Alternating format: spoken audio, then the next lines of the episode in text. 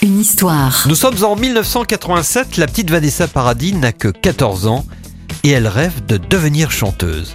Elle lance alors un défi à un ami de son parrain, le comédien Didier Pain. Ce défi, c'est qu'on lui écrive une chanson. Et cet ami de la famille n'est autre qu'Étienne Rodagil, auteur de nombreux succès pour Julien Clerc et Claude François.